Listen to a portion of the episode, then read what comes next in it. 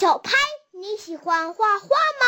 我想把这个关于画画的故事送给你，也送给和我一样喜欢画画的小朋友。故事的名字叫《点》。美术课结束了，瓦斯提还是一动不动地坐在椅子上，他的图画纸上什么都没有。老师弯下腰。看了看那张白纸，啊，暴风雪中的一只北极熊。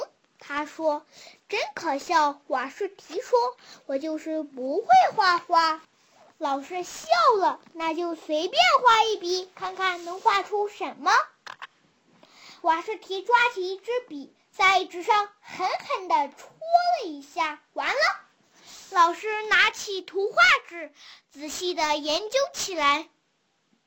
嗯，他把图画纸推到瓦斯提面前，轻声说：“现在请签名。”瓦斯提想了一会儿，好吧，也许我不会画画，但是我会签名。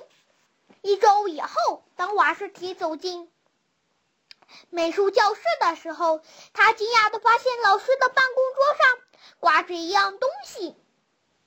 那个小小的点，他画的那个点，还用波浪形的金色画框画框装了起来。哼，我还能画出比这更好的点！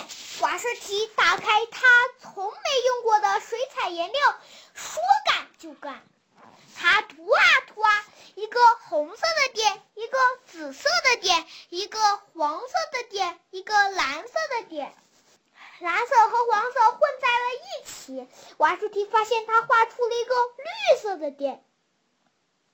他继续尝试，用好多好多种颜色画出了好多好多个点。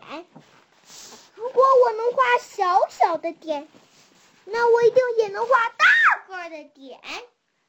瓦斯提用一支更大的画笔，在更大的纸上涂颜色。更大的点，他甚至不用专门画点就能画出一个点来。几个星期后，在学校举办的画展上，瓦斯提的点引起了巨大的轰动。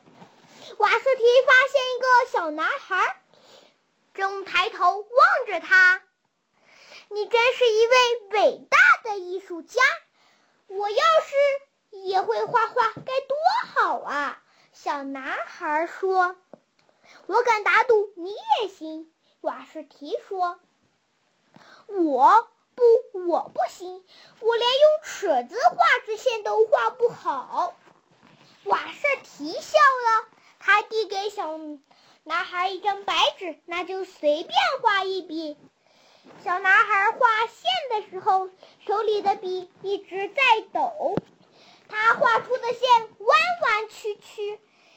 瓦斯提盯着看了一会儿，说：“请签名。”听完这个故事，你是不是也喜欢上画画了呢？